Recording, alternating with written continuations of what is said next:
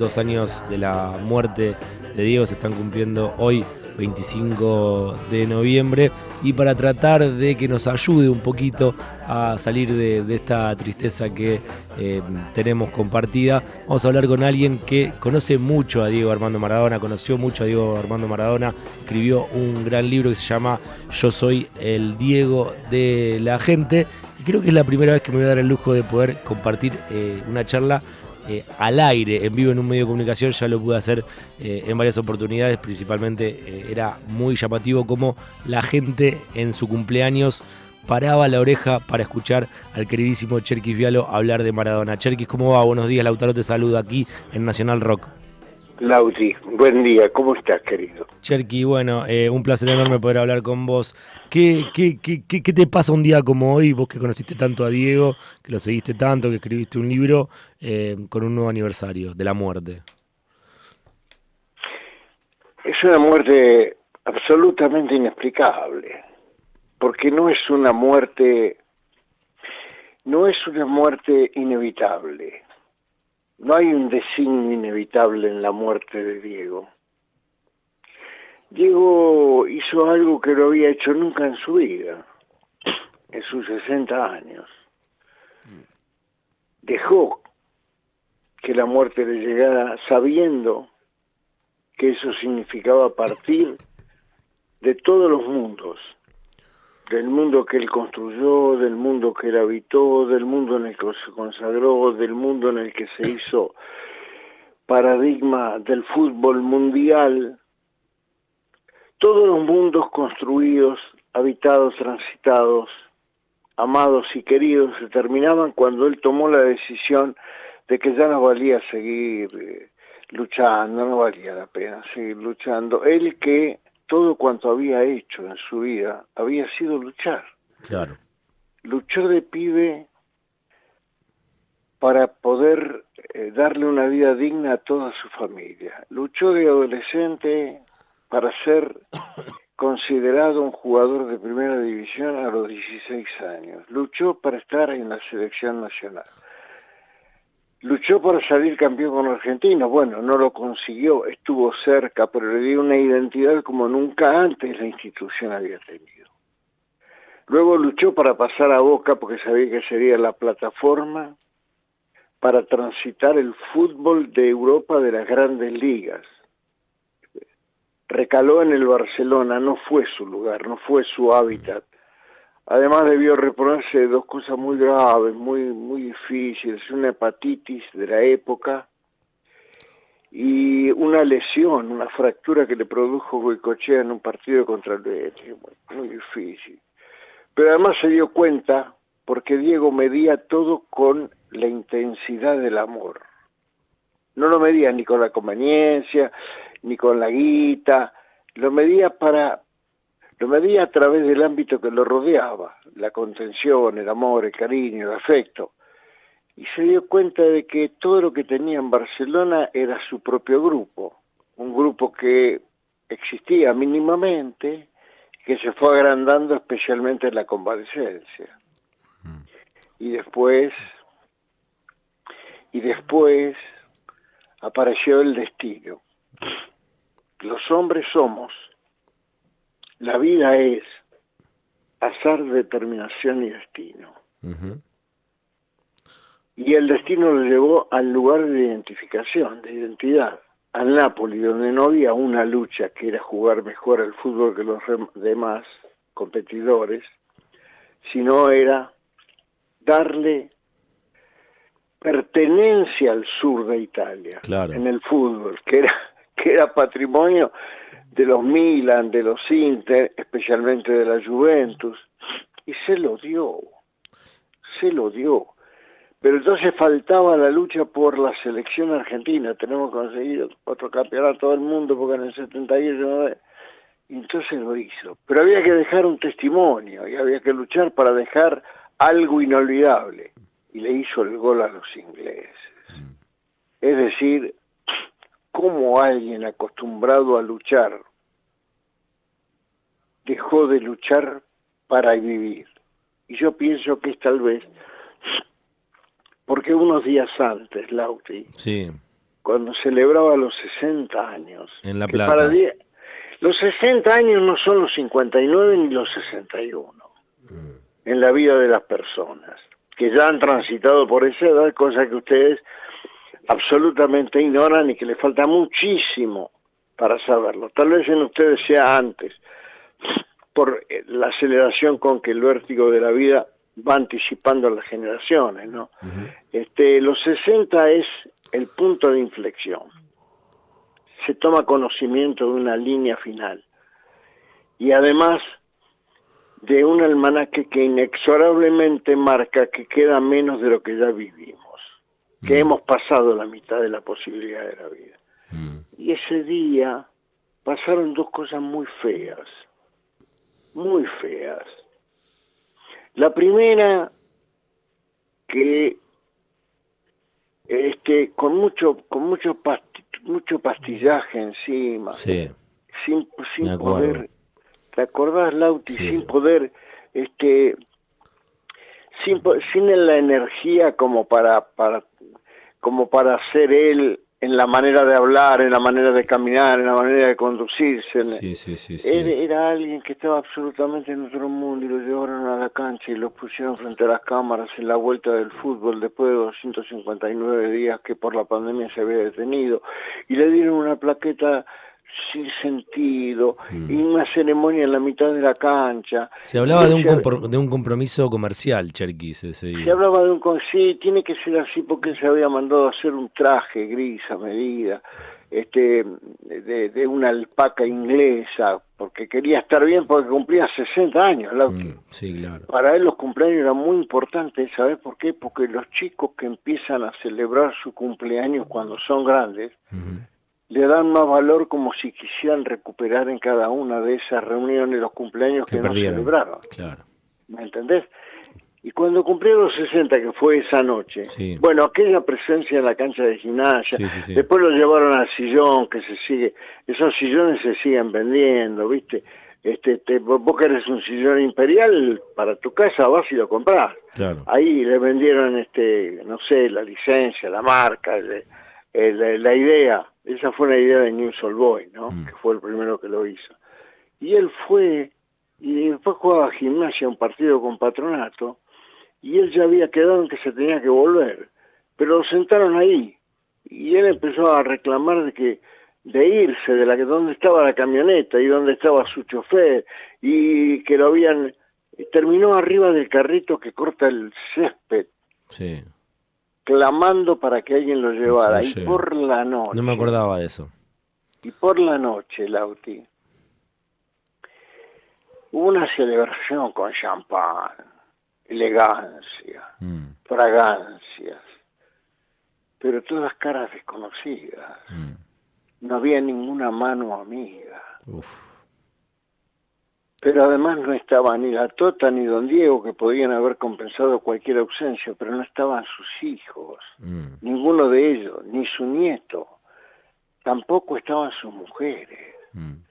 Todo lo que, todo aquel mundo, uno de los mundos que él había construido, había dejado de existir. Mm. Estaba rodeado de gente extraña, que celebraba el conjuro del brindis algo que Maradona sabía que no tenía nada que ver con él y con su afecto. Y eso fue 25 días atrás, Mm. el 30 de octubre. 25 días después de algunas indisposiciones y qué sé yo,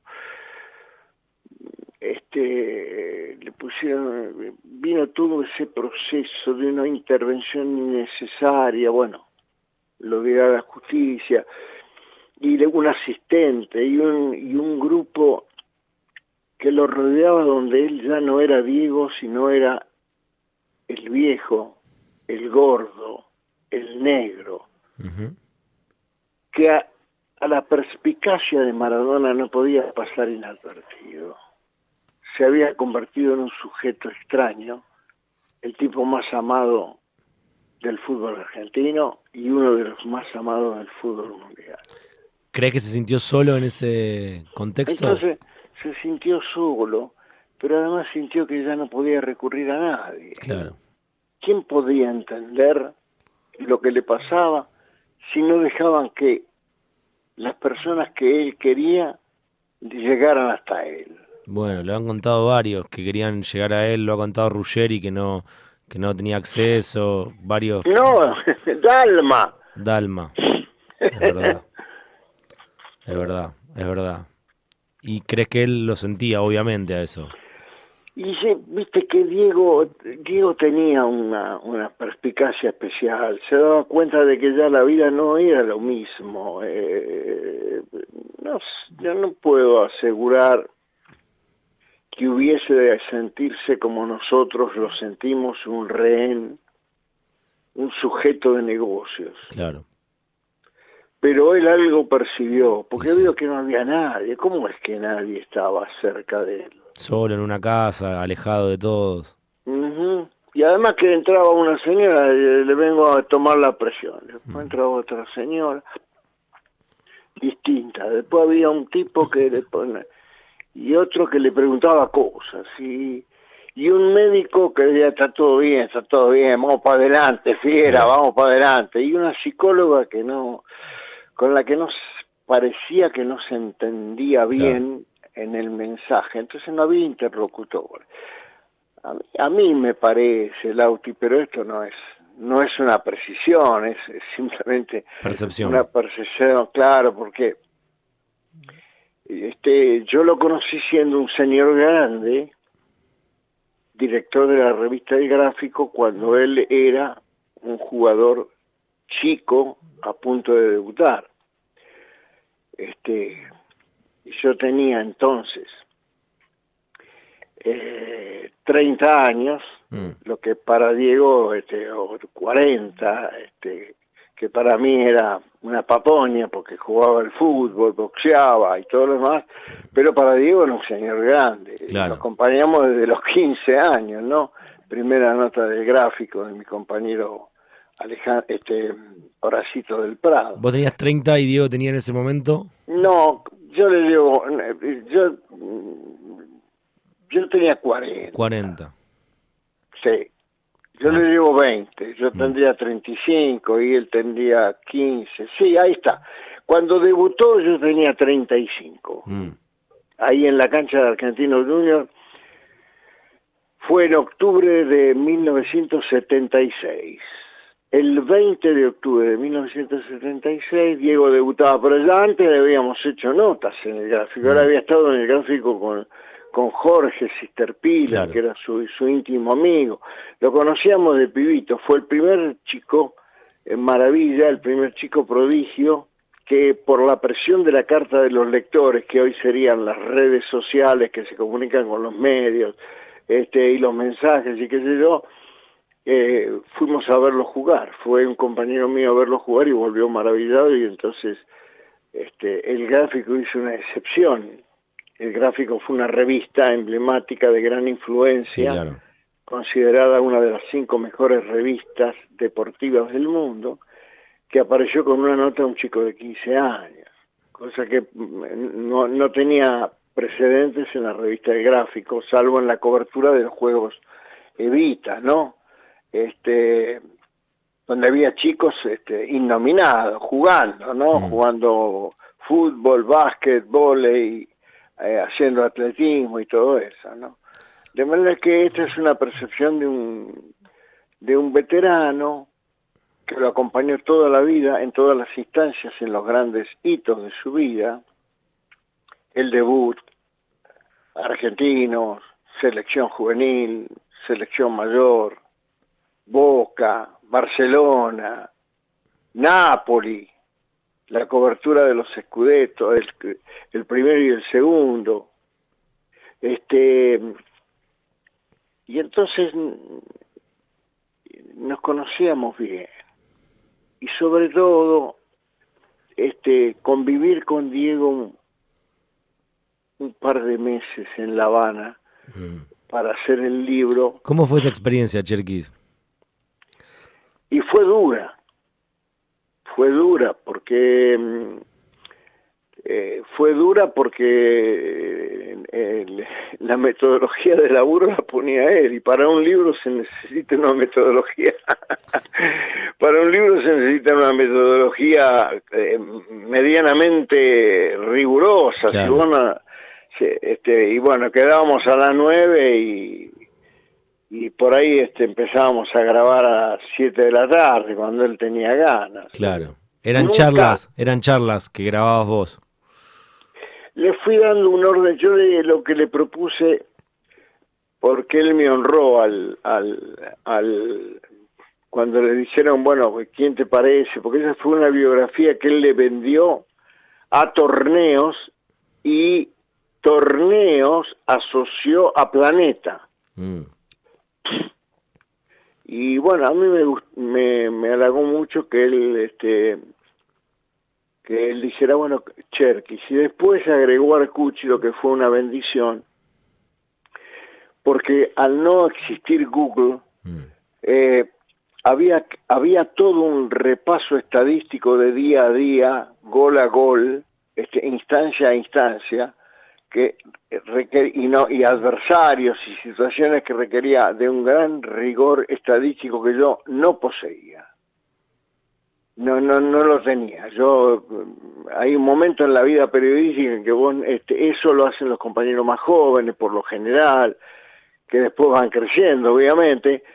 Y, hoy está todo eh, en la informática, pero en aquel momento eh, era patrimonio de los de los minuciosos este eh, estadígrafos y sobre todo los, los los que trabajaban en el gráfico, que a su vez eran grandes escritores, ¿no? Mm. O sea que es, el, eh, Arcucci le dio una precisión informativa extraordinaria y yo lo que le propuse a Diego fue arranquemos de cero mm. para darle un orden. Hagámoslo cronológico, después vemos cómo lo insertamos. Pero hagámoslo cronológico y quedó bien cronológico. Mm. Quedó quedó bien, quedó bien desde desde Fiorito y el rastrojero de Fiorito a, a Argentinos Juniors quedó bien y lo dejamos así, cronológico. Cherkis, em, hablabas de Google recién. Eh, yo no sé si tomaste dimensión lo viral que se hizo, lo que dijiste antes de que juegue la, selección argentina en relación a los eh, lesionados, el VAR y eh, Mauricio Macri. ¿Sos consciente de cómo pegó eso que dijiste en la previa? No tengo ni idea me llegan mensajes de amigos queridos, este, eh, con aplausos y que yo, pero no tengo ni idea. Yo no, la verdad es que no sé, no tengo redes, mm. eh, no tengo destreza mm. informática, de manera que no tengo, es decir, lo sé a través de comentarios como el tuyo y otros anteriores que me llegaron. Sí, está sucediendo bastante, sucedió bastante en redes sociales. Ayer me, me, llevaban un, un, taxista que me lleva todos los días de la TV pública a mi casa y también en un programa de radio lo estaban pasando y yo pensaba que justo hoy íbamos a hablar con vos. Em, ¿Vos pensás realmente que Mauricio Macri quiere que Argentina quede afuera? No, yo sí, sí, bueno, el que no conoce a Macri no puede entender esto, porque el que tiene la visión macro de, de el expresidente respecto de los grandes trazos de la vida y qué sé yo, no lo puede entender. El que no estuvo mano a mano, el que no fue víctima de su persecución, el que nunca estuvo en la antesala de un juzgado, el que no vio cómo reacciona y persigue a las personas a pesar de la bendición que ha tenido es el que no lo trató a Macri siendo presidente de Boca o candidato a presidente de Boca Juniors, eh, el que no estuvo mano a mano no lo puede entender. El que lo conoce medianamente, hay una cantidad de gente que desde la política, desde la sociedad, desde las empresas, desde la prensa, sobre todo los muchachos que trabajan para él, este, los que hacen nada sincronizado lo conocen mm. y saben que estamos en presencia de una persona este, muy especuladora, muy egoísta y muy perversa. Es decir, Macri no va a tirar un, un, penal a favor de un adversario de Argentina. Mm. Lo que yo digo es que Macri vincula en su elemental raciocinio sobre la vida Macri vincula el fútbol con la política. Claro. Porque él del fútbol saltó a la política. Claro. Y así como con Angela Merkel o con este Duque o con Putin o con este Lagarde, eh, él mete chiste futbolístico que es donde más se siente, porque la diplomacia futbolera. Sí, porque él ahí, ahí se siente con conocimiento. No le hablé de geopolítica, ni de sociedad, ni de economía, ni de nada, porque ahí está complicado. Pero él mete chiste de fútbol porque ahí se siente cómodo, se mm. siente distendido. Mm. Entonces, como él vincula el fútbol con la política porque el fútbol le permitió llegar a ser lo que fue,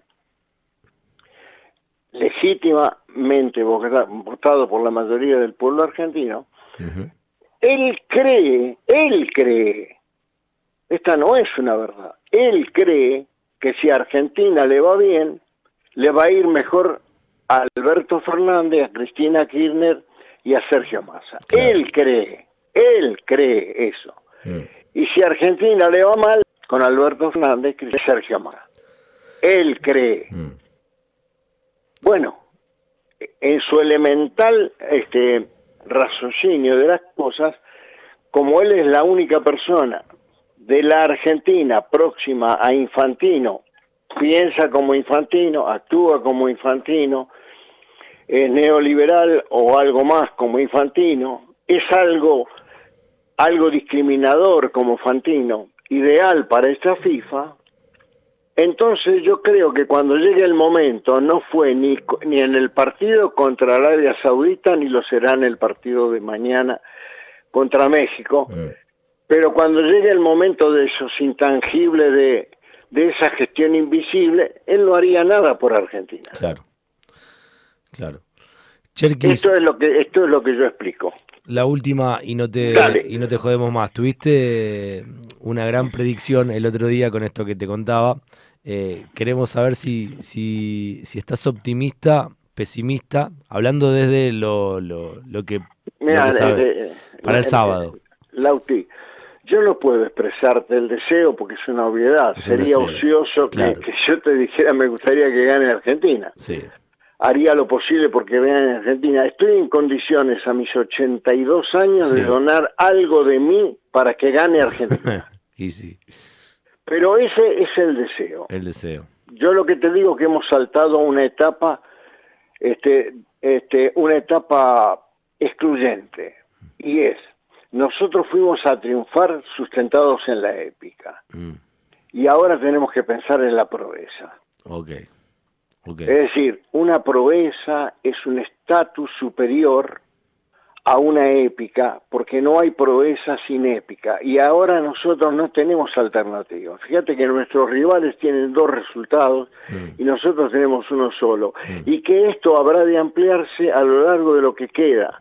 Hay que ganarle a México, después hay que ganarle a Polonia, después ya pasamos octavo de final y hay que seguir ganando, y bueno, uno tenía la, esperanza de que llegara a octavo de final con alguna distensión, el grupo moralizado estaría bien.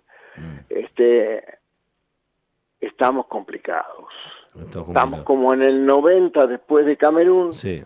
pero aquel era un plantel con experiencia que venía de ganar la Copa del Mundo. Mm. Bueno, nos quedamos con eso, Cherkis, y vemos qué pasa mm, eh, el próximo sábado. Ojalá que eh, sea el deseo. ¿eh? Nada me gustaría más. Cherkis, un placer hablar con vos. Un placer, un gran placer. Este, que tengamos suerte y, vamos por adelante. Abrazo grande, Cherkis. Chao, buen querido, chao. Cherkis Vialo pasó por Rock and Roll.